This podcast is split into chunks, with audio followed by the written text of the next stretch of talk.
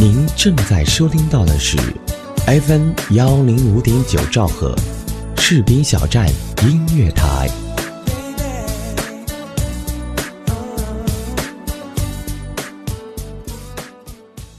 百家讲的我都谈，你不懂的我来说。说什么？说说那段尘封已久的历史，妙趣横生，笑谈历史。金浩侃历史，准备好了吗？开始上课啦！金浩侃历史，各位好，我是金浩侃历史的主播任金浩，北京的金浩荡的浩。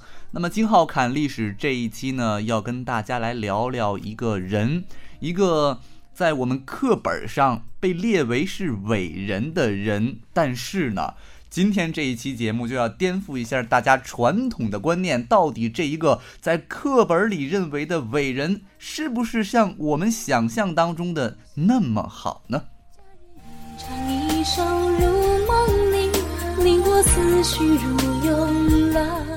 可能看到本期节目标题的人已经知道我要讲的这一位所谓的伟人是谁了，没错，就是康有为。先跟大家简单的把康有为的履历简单介绍一下啊。康有为是近代著名的政治家、思想家、社会改革家、书法家和学者，头衔还是非常多的啊。他呢以发动了这个康梁变法而著称，被人们所称道。他提倡男女平等、一夫一妻制，可是他自己。却妻妾成群，而且处处留情，被当时的人称为风流圣人。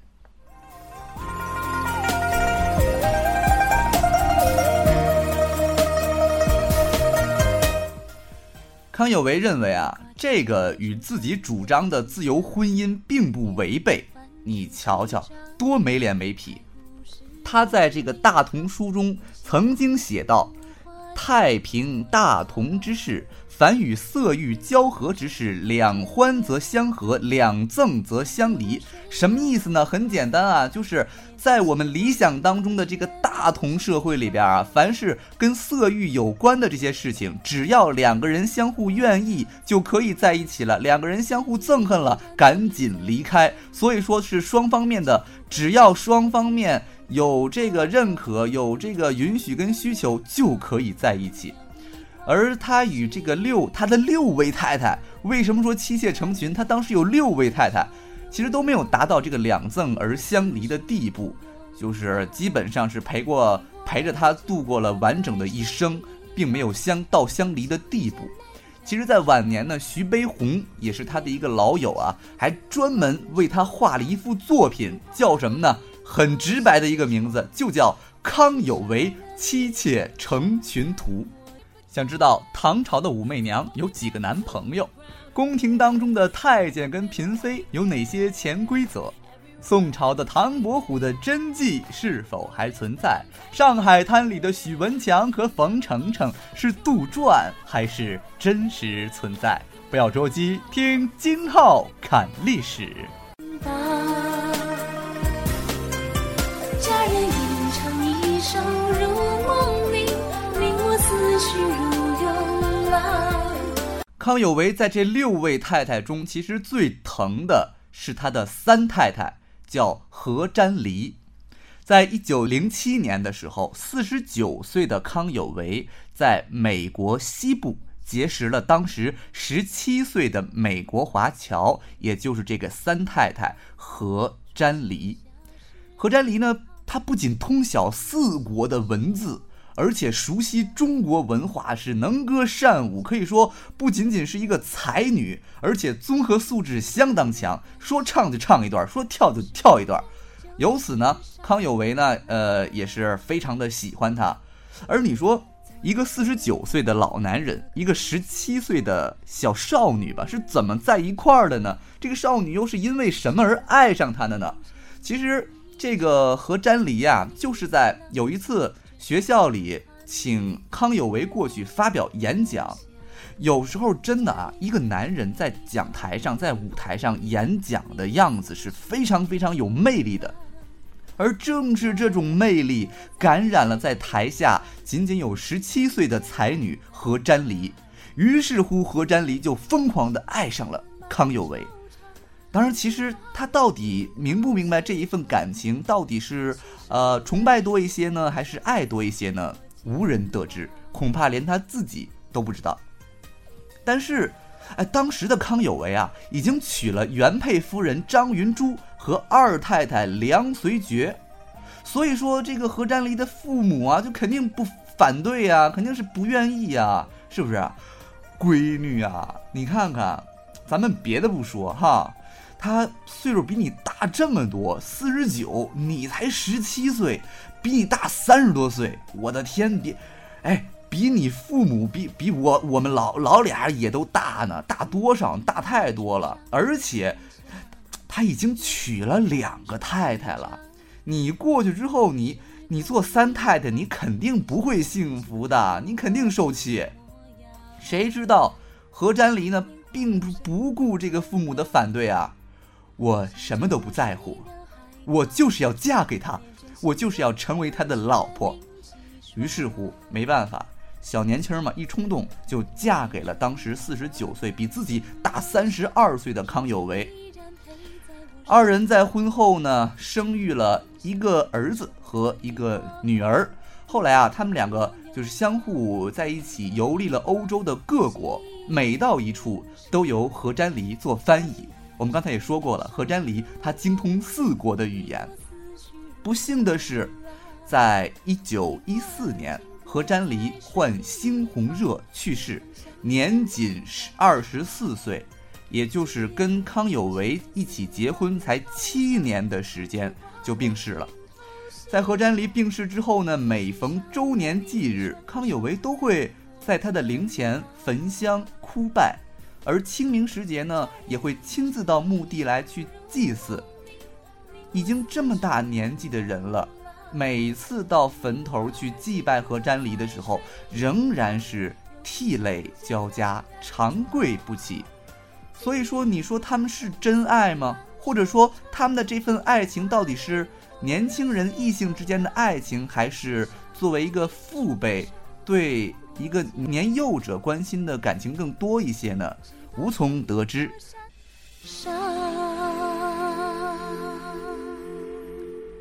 多年之后，康有为还特别请自己的好朋友徐悲鸿啊，根据这个何占梨的遗像呢，画了一幅水彩人像。画中是一位穿着清代服装的少妇，头挽高髻，仪态端庄，秀目生辉。亭亭玉立。雁桥随雨淋弄春风，杨柳绿点点杏花。双桥下，旁，是你曾将心事共。而康有为的四太太就成了他的隐痛了。为什么说隐痛呢？来，一起听个故事。在一九一一年的时候，康有为流亡日本。雇了一个十六岁的女佣人，叫世冈鹤子，是一个日本人。康有为对她很好，于是乎两个人日久生情。康有为也是把她娶回家，做了他的四太太，并且还带回了上海。可是鹤子啊，后来却与年龄相当的康有为的儿子有了感情。你说康有为他就是一个爱老牛吃嫩草的人。要不然就是娶一个比自己小三十多岁的少女，要不然就是娶一个跟自己儿子年龄相当的少女做老婆。于是乎啊，这个鹤子啊，可能正是因为跟他的年龄差距太大了，两个人可能有无法逾越的年龄的鸿沟，两个人也说不到一块儿去。哎，这个时候呢，当贺子回到了上海，见到了跟他同龄的康有为的儿子。两个人慢慢相处，相处，相处，就处出感情来了，而且还怀了孩子。你说这这叫什么事儿呢？自个儿老婆怀了个孩子，是自个儿孙子。于是乎啊，这个贺子怀了康有为的孙子之后，就无颜面再去见康有为了，一个人偷偷的跑回了日本，把孩子生了下来。月华题墨竹上远江，夜风又翻书几张。走了之后的贺子就始终没没有回来过了啊，也没有跟这个康有为跟他的家人取得任何联系，隐姓埋名了五十年之久，直到贺子在临死前才向世人宣告。他与康有为以及康有为儿子之间这段非常错综复杂、被常人所不能理解的乱伦的爱情故事，在一九七四年的二月十九日，鹤子在日本卧轨自杀身亡。后来呢，鹤子的孩子，也就是康有为的孙子玲子。孙子玲子啊，就根据怎么这么别扭？孙子玲子，他就根据他母亲留下的这个信物，找到了康有为的家人，并与其家人取得了联系。今夜雨帐相思满惆怅，红烛花泪映透西窗。其实这呀，只是他在西湖的风流韵事的序曲。在一九一九年的时候呢，有一天。康有为啊，在杭州泛湖闲游，忽见一位妙龄女郎在浣纱，什么意思呢？就是就是在河边在洗她的手帕。哎，康有为此时见到她，疑似是西施在世啊，非常的美丽。于是乎，这个康有为啊，就在四处打听，哎，这个在河边浣纱的女的叫什么呀？打听得知呢，这个女子叫做张光，年仅十八岁，尚未婚配。其实不仅仅是康有为啊，广大的男性其实都比较喜欢十七八岁很年幼的姑娘。打听清楚之后，康有为就赶紧托人提亲。太突然了，你想想张光是什么思想感情，一面都没见过。一个比我大三四十岁的一个大叔，我管他叫爷爷都差不多了。当时康有为已经年逾花甲之年了，张光也就感觉，呃，咱们俩可能不合适吧，就婉言给相拒了。可是没想到这康有为啊，就是死不要脸，臭不要脸，就坚决的要求跟媒人啊尽力要撮合，我就是要娶她。没办法，经过了几番周折之后呢。家境贫寒的这个张家，就是张光他们家呀，最终还是点了头了。可能也是出于综合的考虑吧。毕竟当时康有为大小也算是个人物啊，跟着他可以说也能够过上不错的物质保障的生活吧，算是。于是，在一九一九年，康有为在上海举行婚礼，当时也是啊，亲朋好友。都来道贺啊！恭喜恭喜啊！又娶个小媳妇儿，恭喜恭喜！真佩服你。妻妾儿女呢，其实都不赞成这门婚事，年龄相差太大了。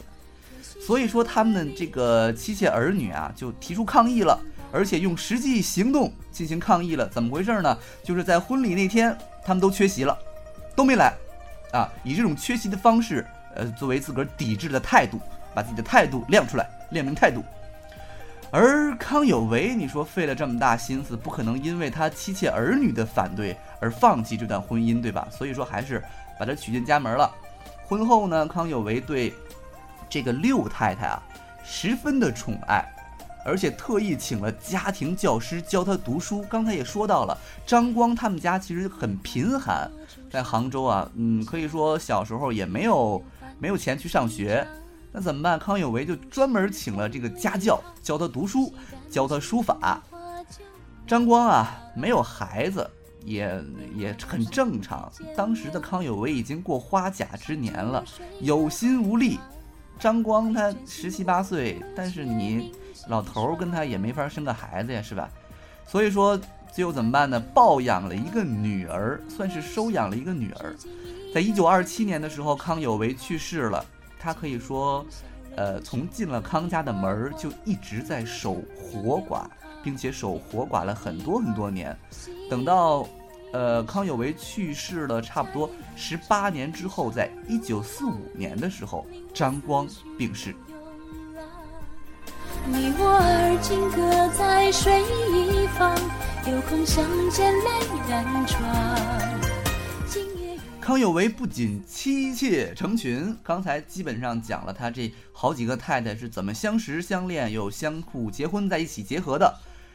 下来就该讲一讲，他不仅仅是妻妾成群，而且还喜欢嫖娼。一般人我不告诉他。给你们讲个故事，在一九一八年的春夏畅游杭州的时候，当时杭州是旅游旺季啊。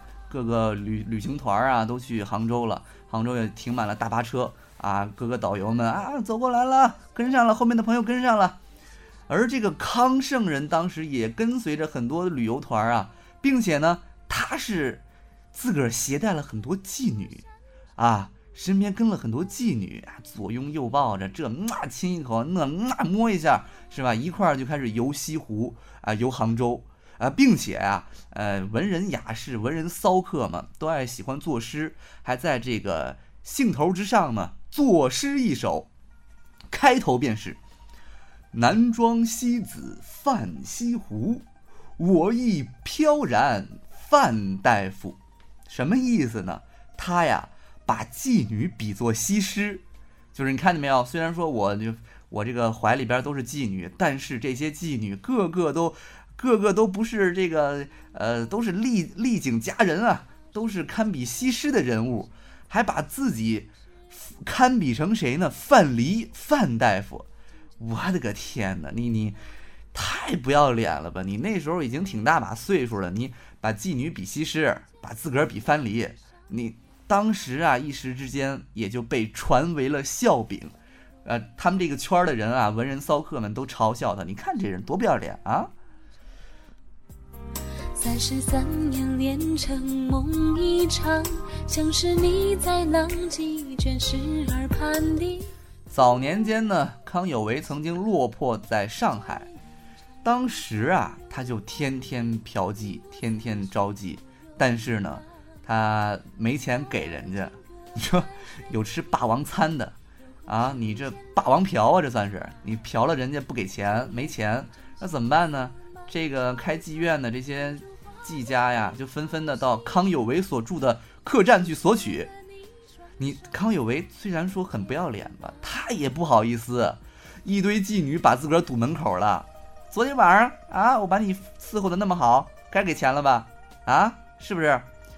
他也觉得不好意思啊，怎么办呢？于是乎就走了，跑了，给就从上海跑到广东了。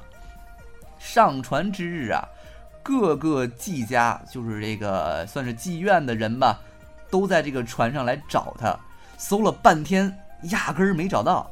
开船之后啊，有水手就看见这个船板里头有人，就把大家大家伙看过来，哎，这怎么船板底下怎么还有人呢？大家伙过来看看看看，一看，好嘛，康有为啊，把自个儿藏在这个船板里头了，为的就是躲这些妓院的人找他要钱。这就是康有为。醒着我睡了海棠，帘卷星光无却明几双。后来有人写诗讽刺他：“避债无台却有舟，一钱不值莫风流。”是吧？你躲债，你都能直接钻船船板底下去，钻船船里边。你说你一钱不值，你没钱你就不要去风流了，是吧？康有为的弟子啊，在为他作传的时候，也批评说：说先生日美皆杀，而日食肉，亦称一妻一夫之功，而以五子立妾，日言男女平等而家人未行独立，日言人类平等而好逸卑仆。凡皆此，等等等等吧，这这些东西，反正就是跟刚才差不多说的意思。什么意思呢？啊，我师傅啊，虽然说提倡这个一夫一妻，但是呢，他也是娶了很多的妻子，六个六个小妾，是不是？所以说，但是啊，他也有他的道理。他认为啊，两个人只要愿意往一块走，往一块处就没问题，就不符合他老人家的原则。这也算是帮他辩解了一回吧。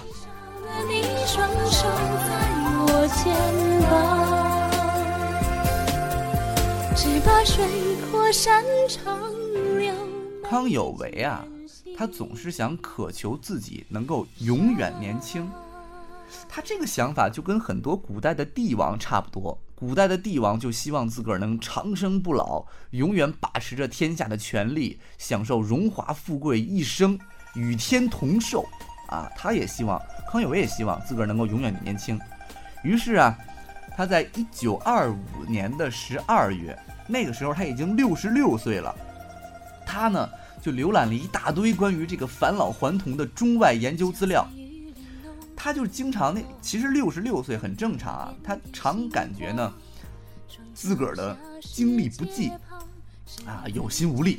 这个我这么多小老婆呢，我有心无力，我得对得起他们才行啊。所以说他希望返老还童，让成群的妻妾满意才行。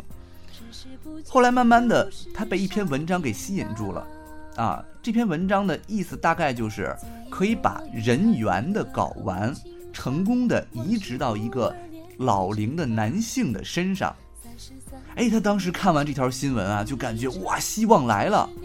当时他就拿着放大镜颤抖起来，就看呢，仔仔细细，一个字一个字的看，心中暗想，心中暗想，让我再活二十年吧，再活五百年，五百年是不太可能了，就说让我再多活二十年吧，让我龙旗还能够升起吧。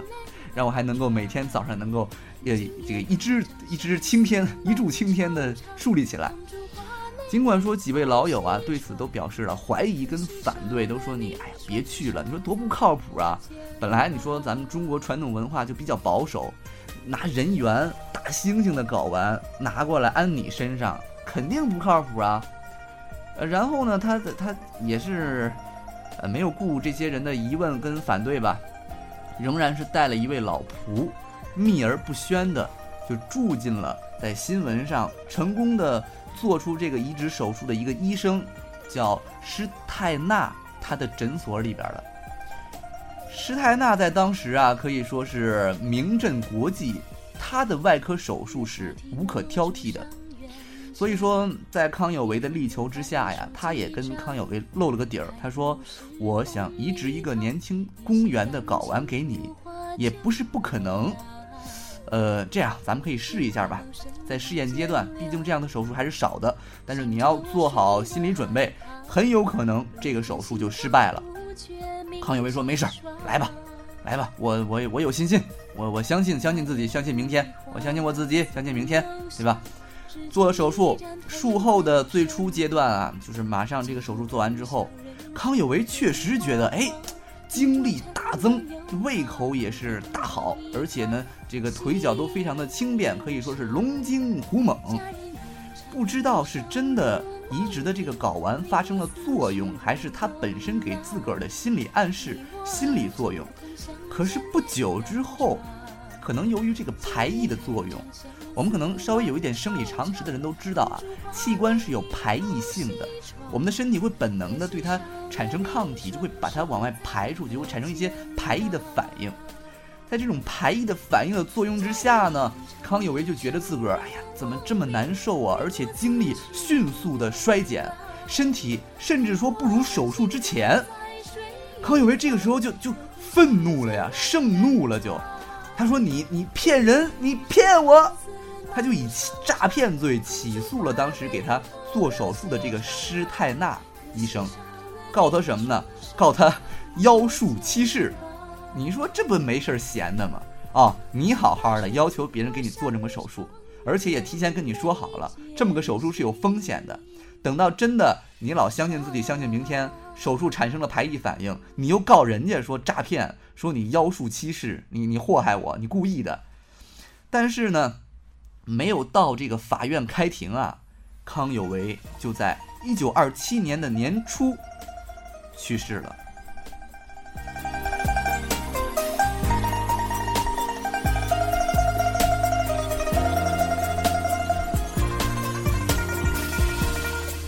雁桥碎雨玲珑春风。